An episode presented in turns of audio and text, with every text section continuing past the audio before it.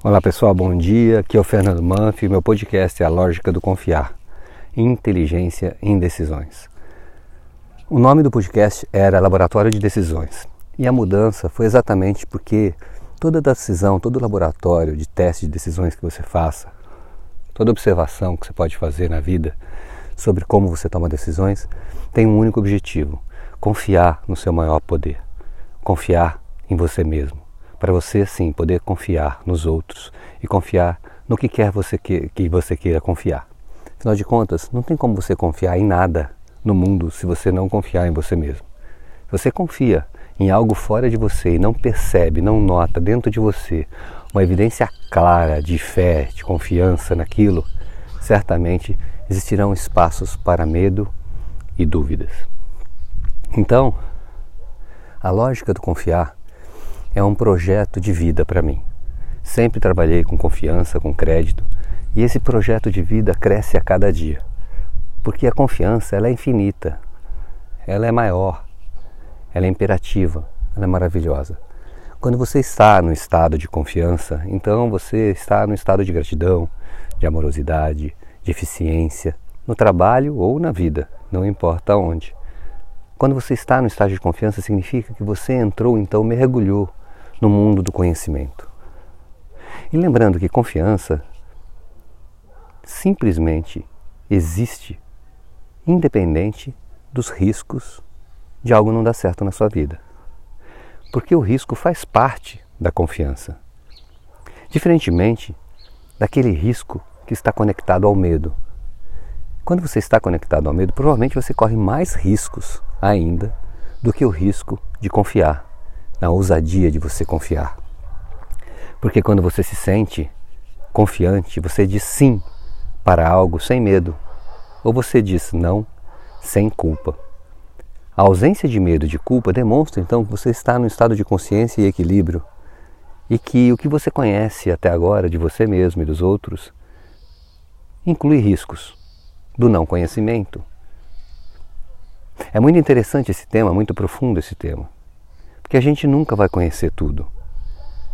Mas à medida que a gente conhece mais, mais confiante a gente fica que algo maior existe, que estamos aqui para entregar ao mundo mais eficiência do que entregamos hoje, que estamos aqui para nos desenvolvermos como seres humanos, usando o máximo possível da nossa inteligência interior.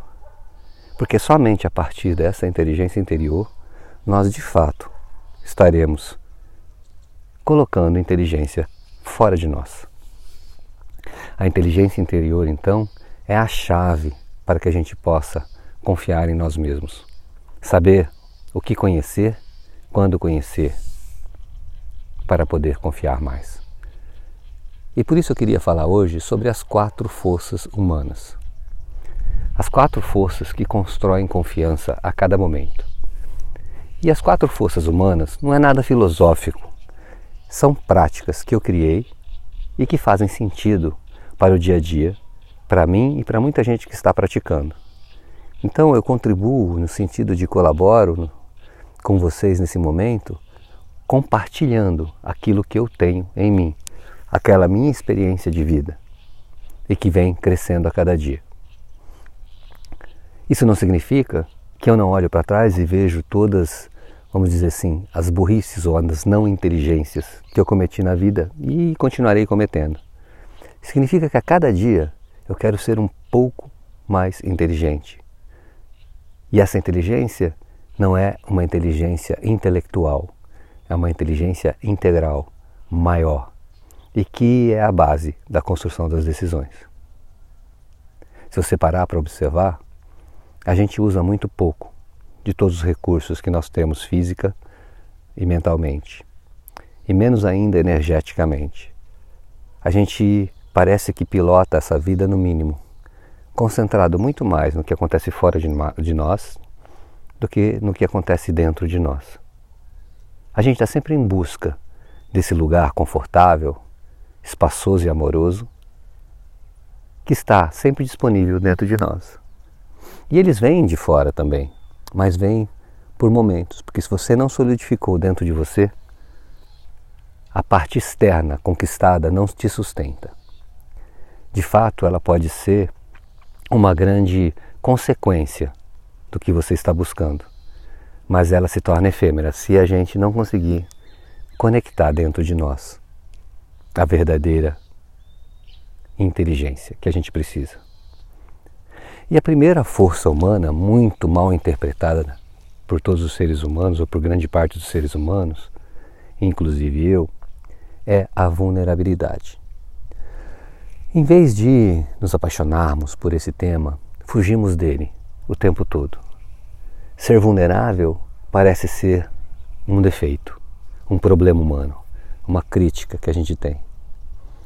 Mas a vulnerabilidade humana que se demonstra através da gente ser mortais, por exemplo, ela é a maior riqueza humana.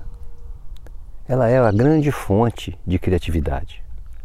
O fato de você ser vulnerável há de exigir de você uma inteligência de vida, há de exigir de você uma evolução, um desenvolvimento.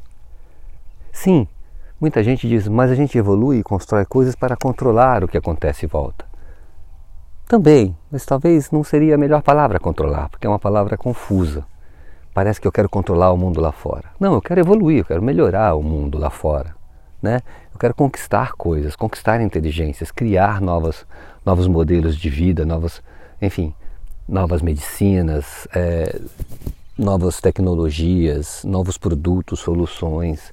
Eu quero, tipo, arrumar algumas coisas que podem ser arrumadas, mas Acontece que sem essa inteligência maior dentro de nós, é, a gente arruma, mas estraga muito mais do que arruma muitas vezes. Porque não tem essa conexão interna. A gente se perde na busca pela ferramenta externa, a gente se perde na busca desse, desse projeto externo. Sem a intenção interna, sem a conexão interna, então, os meios que a gente usa para chegar lá são duvidosos e muitas vezes destrutivos. Por quê? Porque a gente não confia que a gente pode fazer isso de outra forma. Porque a gente não aceita a vulnerabilidade como um poder maior. Então a gente corre como louco, ansiosos, para corrigir a questão da vulnerabilidade, para trazer controle para o incontrolável, para trazer conforto fora de nós. Mas com a escassez interna de inteligência, esse conforto jamais é perene jamais fica ali. Então, um modo de olhar para a vida é o contrário do que a gente faz hoje. É olhar para a vulnerabilidade como um grande presente. Porque a vulnerabilidade é a própria vida humana. A vulnerabilidade está em todos os lugares. As coisas vêm e passam. E é simples assim. E não há como corrigir isso, porque isso é o fato maior, é a força maior. A vulnerabilidade é como se fosse a lava de um vulcão que fica embaixo querendo entrar em erupção, mas impedida por um monte de rochas medrosas que ficam contendo essa erupção. A gente precisa deixar a nossa energia, a nossa inteligência, o nosso amor, a nossa confiança simplesmente irromper o mundo, né? irromper o mundo de uma forma consciente, clara e altamente eficiente. Esse é meu trabalho de vida. Trabalhar com crédito, com confiança. Trabalhar com as pessoas e com as empresas. Em como que a gente pode, então, entender a vulnerabilidade de dentro para fora. E usar o que há de melhor, a sua abundância e não a sua escassez. A sua paz, não o seu anseio. A confiança e não o medo. O coletivo e não individual, como formas de vida. Hoje sabemos, literalmente, que somos completamente conectados. Basta passar por uma pessoa de lado e você pode criar algo nela de é, que pode trazer um, até a morte né, da outra pessoa, porque a gente sabe com, a, com esse lance do coronavírus, ficou claro que a gente é responsável pela vida das outras pessoas. Mas esse vírus invisível, né, que no caso ele não não veio aqui como mal, né? Ele simplesmente sobrevive. E sobrevivendo mata todo mundo que ele se aloja, ou não é todo mundo, mas uma parte das pessoas que ele aloja. Então, o que, que acontece? Nós temos que saber de lidar com uma situação assim. Através do medo dessa situação, a gente não chega a lugar nenhum. É a consciência do que acontece dentro de nós a partir dessa exposição ao medo que vai realmente transformar o mundo no futuro. Saber como lidar com o vírus, saber como lidar com a situação econômica é importante demais. Mas a base primordial para a transformação desse mundo está no saber lidar com você mesmo, saber lidar comigo mesmo, saber lidar com essa inteligência maior que está em mim. E a primeira força dessa inteligência se chama vulnerabilidade. Você aceitar a vulnerabilidade é um grande passo para que você exerça a sua maior inteligência. E como que a gente aceita a vulnerabilidade? Bom, na prática tem vários exercícios no meu podcast. Você pode observar que a vulnerabilidade se aceita quando você simplesmente se entrega. Se entrega e deixa o intelecto de lado por alguns momentos e entra em silêncio cotidiano. Simplesmente respirando, sentindo, simplesmente imaginando coisas que te trazem paz, tranquilidade e ficando naquele logos, naquele espaço é, prote pro protegido, né? aquele refúgio dentro de nós, né? criando um refúgio amoroso, tranquilo, confiante em nós mesmos. E esse refúgio ele pode ser construído, porque a gente não foi treinado para isso. Então a gente precisa de fato construir esse refúgio todo dia um pouquinho. 5, 10, 15, 20, 30, uma hora, não importa, todo dia um pouco você precisa e pode construir esse refúgio. Então, praticar mindfulness, que é o um nome bonito para meditação ou práticas de exercícios do silêncio, é fundamental para que a gente possa sobreviver. E não é fundamental para os indivíduos no lado pessoal da vida deles ou nossa. É fundamental para nosso trabalho, para os nossos projetos técnicos, para nossa empresa. É fundamental, porque quando não estamos conectados nesse refúgio, então agimos com medo, agimos no anseio, agimos sem atenção, sem atenção plena, sem um foco pleno. Qualquer coisa nos tira da atenção. E aí você fica ou com foco forçado, gastando muita energia, ou desfocado e desatento. A cura para isso está na prática da vulnerabilidade, na prática da aceitação da vulnerabilidade. Todo dia, um pouco, todo dia sempre. E aí você vai perceber por si só que o que eu estou falando não é só uma teoria, é uma prática. Então basta você todos os dias experimentar mindfulness, de qualquer forma. Tenho vários exercícios no podcast, como já disse, mas existem milhões por aí. E você pode praticar e tentar silenciar cada vez mais. E o que significa silenciar? Silenciar significa você respirar com consciência, focar a sua mente para o seu corpo, né? perceber como está sua mão, onde está sua mão, onde está o, seu, o ar que você respira, como está a sua testa, seus olhos, a tensão que tem na testa, nos olhos. E a partir do momento que você começa a trazer essa prática de exercício de observação, Sim, vão vir pensamentos, mas tudo bem.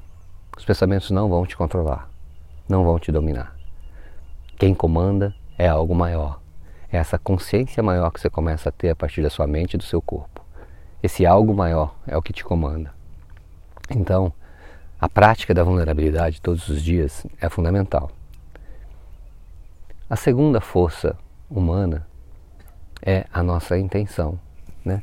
o nosso, como dizem por aí, o nosso propósito, né? Eu prefiro a palavra intenção, porque propósito me leva a um lugar quase nobre e inatingível às vezes, ou lá no futuro. E a intenção, de fato, ela é aqui, presente, no aqui e agora. Qual a tua intenção de sentar para respirar? Qual é? Qual a sua intenção de estar ouvindo esse podcast? Qual a sua intenção para ir trabalhar, para fazer uma reunião? Qual a sua intenção para encontrar uma pessoa no corredor? Qual a sua intenção para você passear em algum lugar. De qualquer forma, qual a sua intenção para, sua, para essa vida? Qual a intenção para esse momento? Então, quando você traz essa intenção clara de como você quer viver a vida, como você quer viver a vida todos os dias, como você quer viver a vida no trabalho, como você quer trabalhar todos os dias, que tipo de entrega você quer fazer. Então, essa intenção maior, nesse momento, vai te levar ao propósito desejado. Né? Então, o importante é perceber que a construção de um propósito não é uma luta para fugir da escassez, é uma luta, de fato, não para estar aqui presente. A luta, talvez a palavra não seja a melhor de todas, mas é uma, um exercício, uma prática para estar aqui presente, completo, se sentindo completo, pleno, com a intenção de estar aqui, com a intenção de estar bem, com a intenção de estar, de uma certa maneira, é, percebendo que existe uma, uma coisa maior entre todos, né? uma conexão maior entre todos nós. E essa intenção maior, ela é muito forte e ela vai começar a trazer para você formas completamente diferentes de vivenciar cada momento da sua vida, direcionados para esse propósito tão desejado que você pode ter na sua cabeça, inclusive direcionado para realizar tudo que é material, todos os seus projetos materiais também, todos os projetos individuais, materiais, porque estarão sempre conectados com o projeto coletivo da gente viver bem, né? Viver bem, viver saudável, viver bonito, viver alegre, né? Então essa é a intenção de todo dia que pode acordar para as demais intenções. A terceira força é já que você está praticando vulnerabilidade, então você está começando a se observar mais, se aceitar mais, confiar mais em você, e você então percebeu a sua intenção, então qual é a sua liberdade para exercer essa intenção? E você vai observar que às vezes você pratica, relaxa, é, se conecta, traz consciência, traz uma intenção e a hora que você vai fazer tem algo lutando contra, né? Algo como se fosse um robô, uma matrix, uma inteligência artificial dentro de nós que luta contra a gente realizar aquilo. Né? Então vem emoções de todos os tipos, todas filhas do medo, né? da nossa escassez, que está lá. Né? O que a gente está falando não é acabar com toda a nossa sensação de medo e escassez. O que a gente está falando é não deixar que isso domine a nossa vida. É inverter o domínio, inverter o comando. Quem comanda suas decisões a partir de agora? Né? Quem comanda é uma criatividade muito forte que vem dessa aceitação da vulnerabilidade, uma intenção muito clara e então a liberdade de vencer esse ego, esses costumes, esse mundo dual de gosto e não gosto. Né? Então, a partir do momento que você fala, ah, não gosto disso, não gosto disso, a pergunta não é mais essa. A pergunta, quando você tem liberdade, é o que funciona.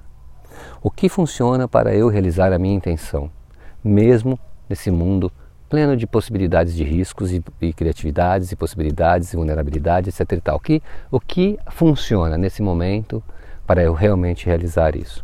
E você vai perceber que aí caem por terra milhões de hábitos antigos que não funcionam. Não funcionam para a sua saúde, não funcionam para a sua paz interior, não funciona para a sua inteligência, não funciona nem para o seu trabalho. Então, você é livre para realizar a sua intenção?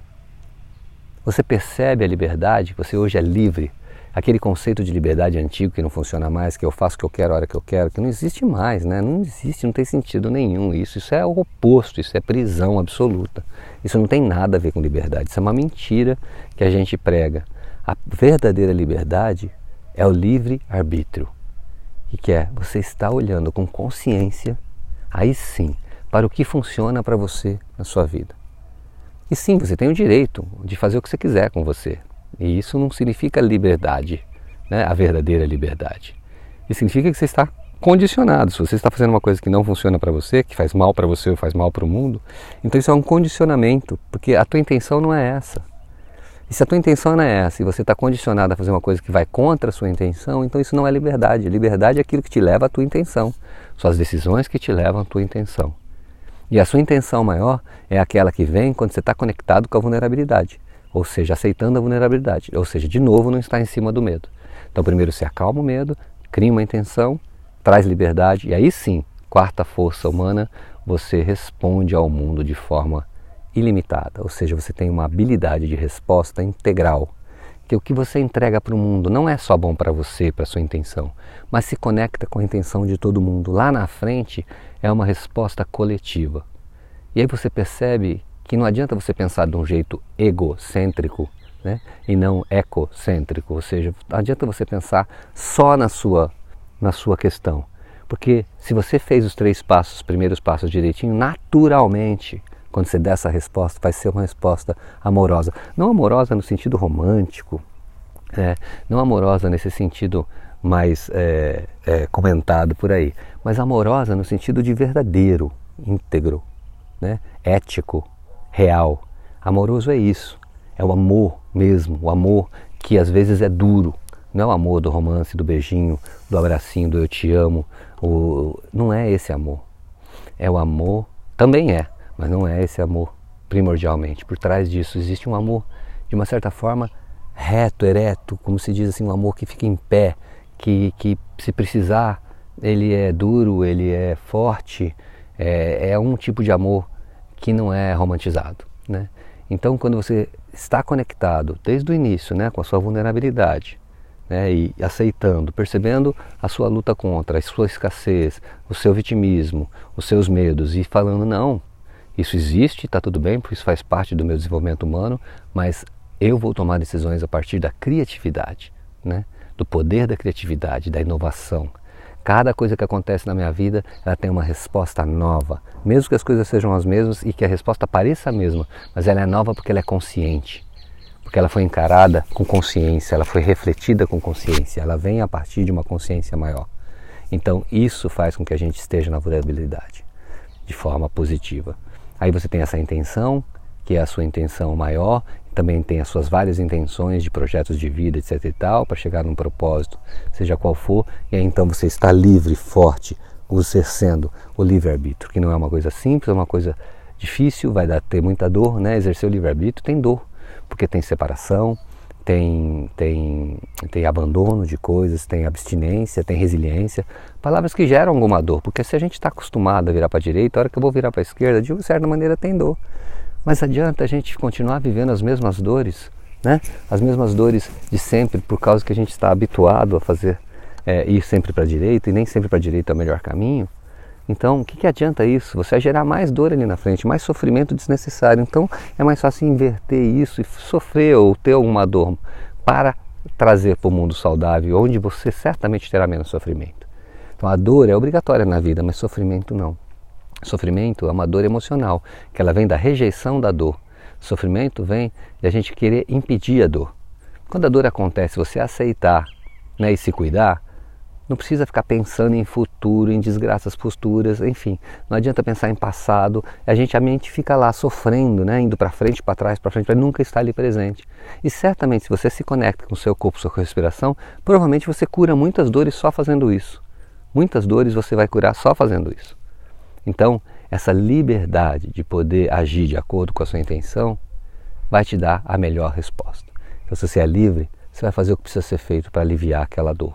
Se você é livre, você vai fazer o que precisa ser feito para aquele projeto ser mais eficiente. Se você é livre, você vai poder fazer é, o que é precisa ser feito para você realmente ser mais feliz, conquistar mais coisas. Não importa. Não é a questão aqui, não tem nenhum juízo moral. É usar a inteligência maior que a gente tem para conquistar algo que é eficiente para você, para o mundo e para todo mundo. Ou seja, não há mal aqui, você não prejudica ninguém. Você pode impedir coisas de, fazer, de acontecerem na sua vida, sim. Você pode ter que separar de algumas pessoas, você pode mudar o estilo, pode ter que sair da empresa, você pode mudar de trabalho, você pode muitas coisas. Qual é a resposta mais eficiente para você? Que seja uma resposta eficiente para o mundo. Se você não perceber isso no trabalho onde você está agora, você não consegue fazer essa revisão interna antes, muitas vezes a gente troca de trabalho buscando o externo de novo, e de novo você vai ter problema no novo trabalho. Então, como você pode usar suas habilidades, seus talentos, sua intelectualidade e principalmente o seu coração inteligente dentro do trabalho que você está? Como você pode viver no mundo que você vive, seja onde for, sem trocar e exercer seus talentos, exercer o seu algo, algo maior ali, naquele momento? Como que as suas habilidades podem ser colocadas para curar? Às vezes você está num mundo difícil, num lugar difícil, num lugar seco, é, de uma certa forma árduo, mas você pode, com o seu talento, com a sua alegria, com a sua criatividade, com a sua inteligência, com a sua amorosidade, transformar aquele ambiente. Então, se você fugir, Talvez o ambiente que você precisava estar era exatamente ali para que você possa impactar o ambiente de uma forma positiva.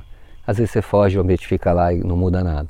Então acho que a gente tem que insistir onde a gente está, seja onde for, pelo menos num limite de autoconhecimento suficiente para você tomar a decisão. No limite de consciência suficiente, porque você sabe que a resposta que você vai dar para o mundo ali você não vai conseguir dar. Mas se você tem espaço para responder ao mundo de forma positiva, aonde você está agora, é ali que você tem que ficar. Essa é a minha visão. Né? Essa é a minha visão. Então, as quatro forças humanas, repetindo, são prática da vulnerabilidade todos os dias, né?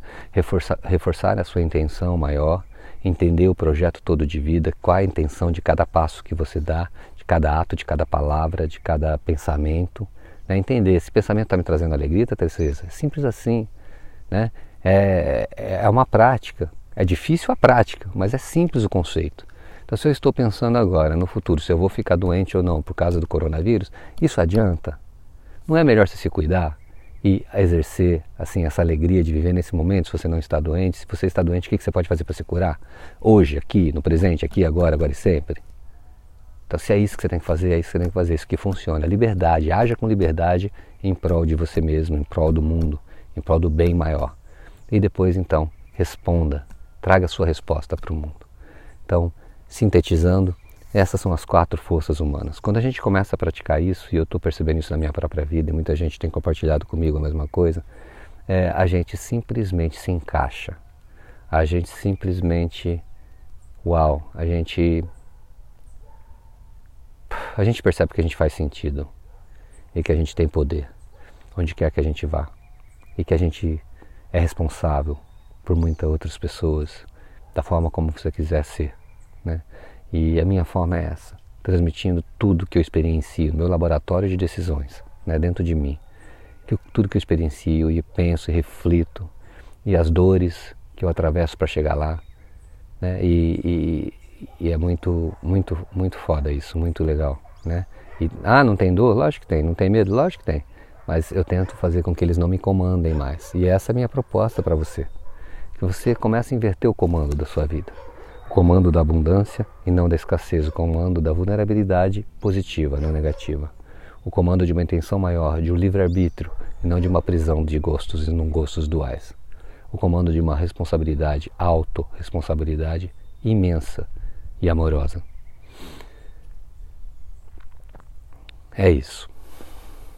Se você quiser praticar, tem várias práticas aí no podcast. Se quiser falar comigo, fica à vontade.